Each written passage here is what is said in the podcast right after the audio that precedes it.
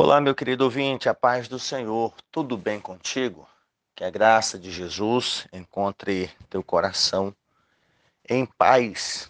Caso não, em decorrência das aflições da vida, que a boa mão do Senhor, que o seu Santo Espírito venha atuar na tua vida, trazendo paz, alegria do céu.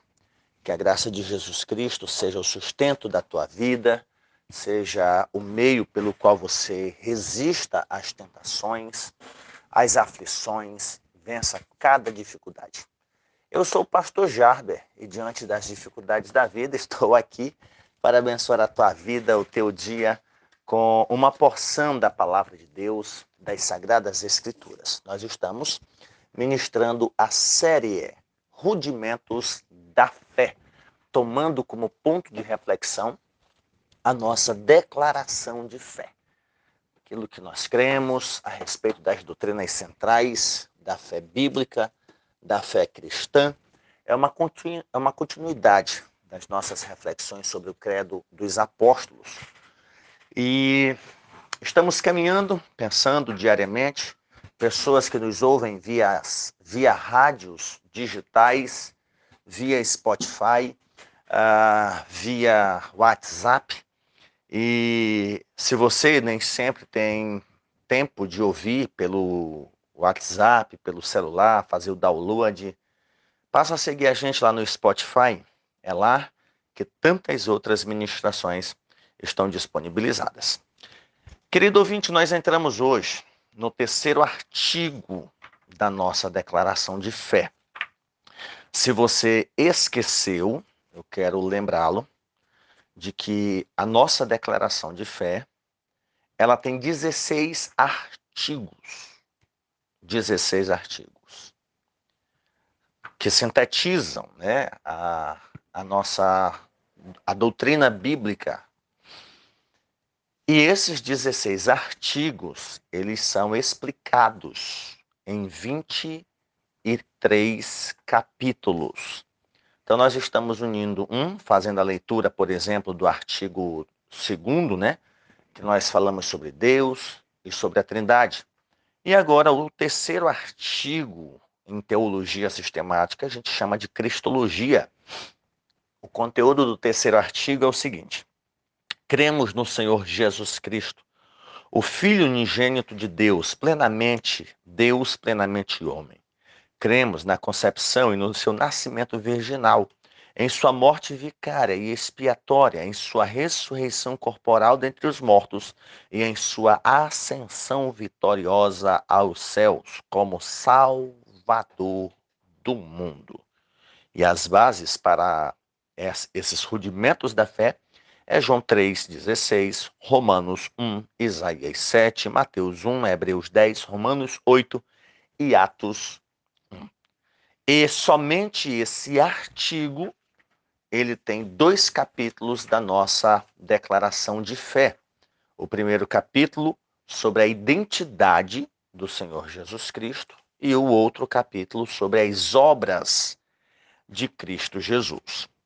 Então não tem como ser cristão, como já temos ministrado desde o credo apostólico, no último devocional, nós fizemos um apontamento rapidinho sobre o subordinacionismo, uh, o adocianismo, heresias trinitárias que surgiram no decorrer da história que reduzem a pessoa de Cristo, a pessoa do Espírito Santo, na tentativa de explicar a existência das pessoas da divindade.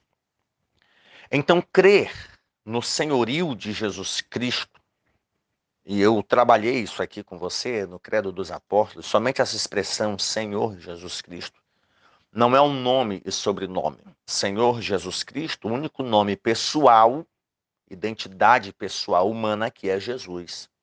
Cristo não é um sobrenome, bem como Senhor. São títulos divinos.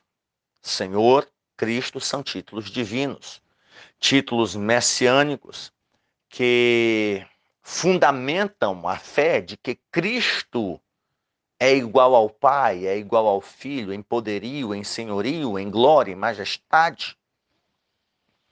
Então, quando nós dizemos crer, professar e ensinar que o Senhor Jesus Cristo é o Filho de Deus, o único mediador entre Deus e os seres humanos, enviado pelo Pai para ser o Salvador do mundo, verdadeiro Deus e verdadeiro homem.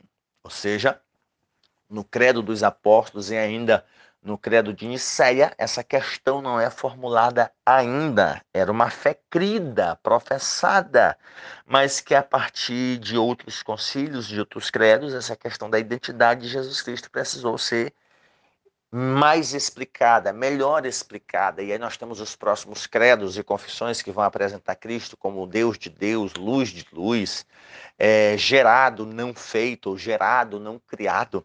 Porque é importante nós conhecermos a Jesus como, como ensinam as Escrituras. Né? Paulo vai dizer que Jesus foi crucificado ou morto, segundo as Escrituras, foi sepultado e ressuscitou, foi sepultado e ressuscitou, segundo as Escrituras. Isso é muito importante, porque se não for pelas Escrituras, a pessoa pode sim crer que Jesus Cristo morreu, mas como derrotado, como fracassado, como alguém que falhou no cumprimento da sua missão.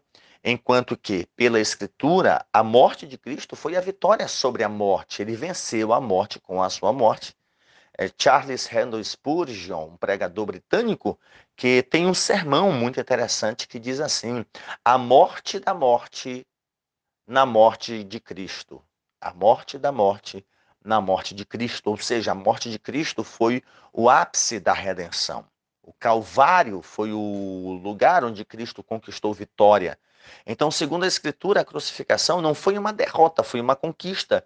Jesus Cristo se fez carne para morrer, para ser imolado, e ele não fugiu da sua missão. Se tinha alguém que não queria que ele morresse dentre os seus familiares e amigos, mas por uma questão afetiva, outro era Satanás, era o diabo, mas por uma questão espiritual mesmo, ele sabia das implicações espirituais no mundo espiritual que a morte de Cristo traria.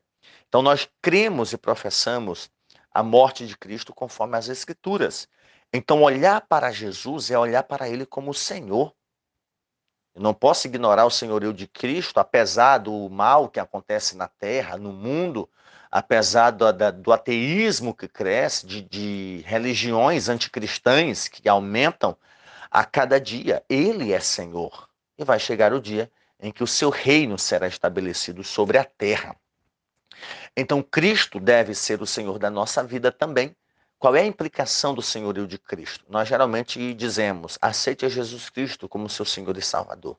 Porque na prática é muito comum as pessoas quererem como Salvador, como Perdoador, como Redentor, mas não querem que ele governe, domine, direcione a sua vida. Na prática, não querem ter como seu Senhor. Então, a identidade de Jesus Cristo aqui, a identidade de Jesus Cristo é apresentada a partir do seu senhorio, da sua messianidade enquanto Cristo que ele é. No entanto, esse artigo pontua dois detalhes importantes, né? Aqui dentro dos nomes e títulos de Jesus, há dezenas de nomes, há dezenas de títulos do próprio Senhor Jesus Cristo. Isso somente na Escritura Sagrada. E esse nome Senhor fala sobre a sua divindade. E a Septuaginta, que é a tradução grega do Antigo Testamento hebraico, traduziu os nomes divinos hebraicos Adonai e Avé pelos gregos Kyrios, que é Senhor. Dizer que Jesus é Senhor significa reconhecer que Ele é Deus, reconhecer a sua divindade. 1 Coríntios 12, 3 vai dizer: E ninguém pode dizer que Jesus é o Senhor senão pelo Espírito. Então, o nome Jesus vem do hebraico Yoshua, mesmo nome Josué, que significa Deus é salvação. Então, chamar Jesus de Senhor, só Jesus Cristo é o Senhor. Senhor Jesus, eu estou reconhecendo, não somente por palavras, que Ele é Deus absoluto, que Ele é detentor do poder, é todo-poderoso, que Ele tem os mesmos atributos que o Pai não os mesmos atributos do Pai. Não é que o Pai deu esses atributos para ele, ele tem desde a eternidade. Então, ele é Senhor. além de Senhor, é Cristo, claro. Ele não poderia ser o Cristo, o Messias, o Salvador, o Redentor, se ele não fosse o Senhor. O nome Cristo é essa forma de falar do Messias, do ungido, do escolhido, e outros nomes e títulos, além de Messias e Cristo, né, é, trazem essa ideia da função de Cristo enquanto Salvador, enquanto mediador, enquanto aquele que resgata a humanidade dos seus pecados, ou pelo menos aqueles que nele creem e se entregam a ele. Esse artigo também ele vai falar da humanidade de Jesus, plenamente Deus, plenamente homem, é, e isso nós não discordamos, diferente dos gnósticos, diferente dos ebionitas, dos docetas, que tentavam explicar a divindade de Jesus, negando a sua verdadeira humanidade. Olha, tá, ele estava ali em forma de homem, mas não era o homem perfeito, não, também não era imperfeito, era apenas um protótipo, uma máscara, um simulacro. Não, Jesus era homem perfeito. Jesus tinha uma humanidade real. Não somente o relato da sua infância enfoca aí o seu desenvolvimento físico, desenvolvimento intelectual, né? Mas nós temos o profeta Isaías que anuncia sobre o Emanuel. Manteiga e mel comerá até que, até que ele saiba rejeitar o mal e escolher o bem. Ou seja, isso aqui é um aspecto do seu desenvolvimento, né, da, da, da sua moralidade. Então, Cristo tornou-se homem para suprir a necessidade de salvação da humanidade. Eu já ministrei em um dos devocionais anteriores que o Salvador precisava ser homem. Porque sendo homem, ele podia substituir homens. Sendo homem, ele poderia morrer no lugar de homens. Sendo homem, ele poderia ser crucificado. Então, se nós negamos qualquer aspecto da humanidade de Jesus, nós temos que negar toda a obra da redenção. Se Jesus não foi um ser humano verdadeiro, a sua crucificação também não foi verdadeira, e isso implica que a obra da redenção também não foi verdadeira. Não, mas ele pode fazer com que a redenção seja verdadeira, mesmo ele não tendo sido humano verdadeiro. Bom, gente, então ele estaria brincando com ele mesmo, fingindo. Para que tudo isso? Então nós não podemos negar a humanidade de Jesus e não limitarmos ao comer, ao beber, ao sangrar, ao estar cansado, ao estar irado, ao chorar. Não. A humanidade de Jesus foi necessária também para poder nos substituir no Calvário, morrer por nós, ser sepultado e ressuscitar num corpo glorificado. Jesus era plenamente humano, mas também plenamente Deus. Se por um lado o Salvador tinha que ser homem para poder morrer pelos pecadores, ele também tinha que ser Deus para poder suportar a ira, a justiça divina e, consequentemente, ressuscitar voltar à vida, não como Lázaro, não como filho da viúva de Naim, não como a filha de Jairo, não como tantos outros que ressuscitaram, mas ressuscitar e continuar vivo pelos séculos dos séculos. Então ele não deveria ser apenas homem. Por exemplo, se você lembrar ou pensar nos malfeitores que foram crucificados com Jesus, eles foram crucificados. Eles foram mortos por causa dos seus crimes, por causa dos seus pecados. A pergunta é: tendo sido mortos por seus pecados, quem deles resolveu o problema da salvação? Nenhum. Mas um deles, mesmo não tendo voltado à vida ainda, recebeu a promessa de vida eterna, de salvação. Perceba bem, nós temos ali no Calvário duas pessoas além de Jesus que estão sendo crucificadas por seus próprios crimes, por seus próprios pecados. Mas essa morte jamais resultaria. Eles estavam cumprindo a pena, cumprindo as exigências da lei, mas eles não teriam como voltar para gozar dos privilégios em decorrência do cumprimento da lei. Mas aí tem Jesus que está morrendo não pelos seus pecados, mas pelos pecados dos outros. E a morte de Jesus permite com que aqueles que nele creem desfrutem de uma vida de perdão, de crimes perdoados, pecados, infrações contra a lei divinas, que foram perdoados e agora gozar de liberdade, de vida eterna. Então, um daqueles malfeitores não voltou à vida ainda, mas recebeu a promessa de estar no paraíso. Então, o redentor, o salvador, não tinha que ser apenas homem, ele tinha que ser também Deus ao mesmo tempo. Homem, Deus, homem para poder morrer, homem para poder ser crucificado, substituir pecadores, Deus para poder suportar a ira, para poder cumprir a justiça de Deus e, acima de tudo, ressuscitar e ressuscitar para todo sempre. Não é uma questão de aqui ele agiu como homem, ali ele agiu como Deus. Não, Jesus em todo o tempo, a partir da concepção, ele agiu como Deus e homem. Em momento algum, as duas naturezas foram confrontadas, foram comprometidas. Há quem queira dividir as duas naturezas de Cristo lá na ocasião do templo, né? Não, ali Jesus estava irritado, ali era só a parte humana, porque a parte divina de Jesus não estava ali, ele estava zangado, quebrando tudo. Gente, você não lê a Bíblia, não? Quantas vezes Deus lá do céu se ira, abre terra, engole gente, mata gente, desce fogo do céu, sapeca a gente do lado do vento, faz criança morrer, gente adulto morrer. Ele deixa de ser Deus para poder se irar? Não, a ira é um dispositivo da moralidade que nos faz agir diante da injustiça cometida. Jesus não deixou o seu lado divino para poder zangar, chutar o pau da barraca, expulsar os cambistas. Ele se irou não por ser homem, ele se irou por ser uma pessoa divina, humana, que estava ali agindo por justiça, por zelo. Então, se irar é pecado, então você tem que dizer que o próprio Deus, o Pai, é pecador, deixou de ser Deus. Pelas vezes que ele, em ira, derrama seu juízo, seu cálice sobre a humanidade pecadora. A título de exemplo, nós temos o dilúvio. Dilúvio foi ira, foi justiça de Deus. Ele deixou de ser Deus? Não. Então, Cristo Jesus, em hipótese alguma, em momento algum, agiu de forma só humana, agiu de forma só divina. A partir da concepção, encarnação, ou da encarnação, né, que se dá a partir da concepção, ele age como uma pessoa divina e humana. São verdades centrais da cristandade. Você não pode se dizer cristão e negar a plena humanidade de Jesus. Não pode se dizer cristão e negar a plena divindade de Jesus. Além do mais, ele é filho.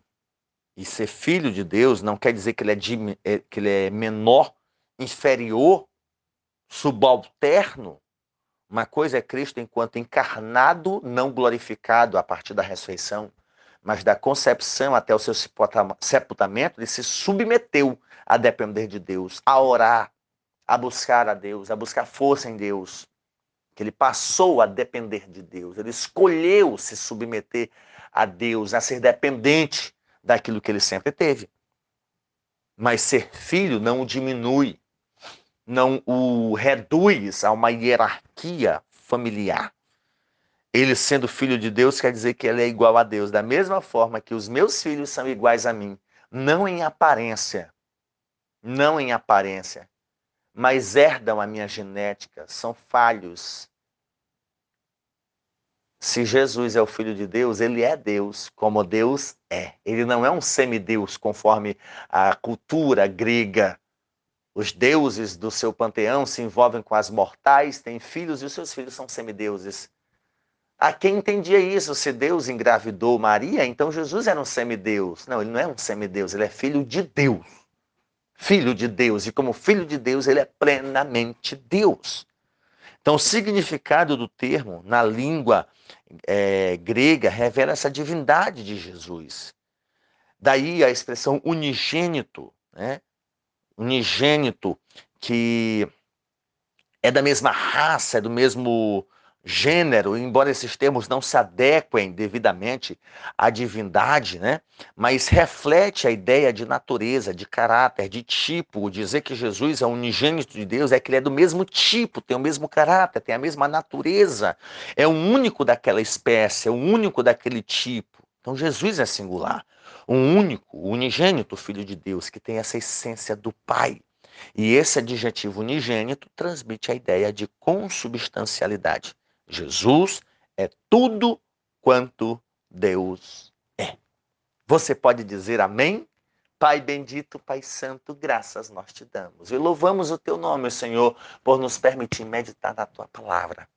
Senhor, nos ensina a olhar para ti, a contemplar os teus feitos, a pensar nas tuas maravilhas, nas tuas majestades. Senhor eterno, olhar para Jesus Cristo como nosso Senhor, como nosso Salvador Ensina-nos, Senhor, a contar os nossos dias, vivendo cada um deles, andando nos teus estatutos. Que a vida do meu ouvinte seja iluminada pelo teu Espírito.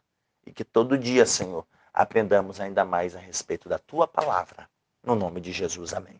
Que Deus te abençoe, meu querido ouvinte. Que a paz de Jesus esteja sobre o teu coração. E até o nosso próximo encontro, se Deus assim nos permitir.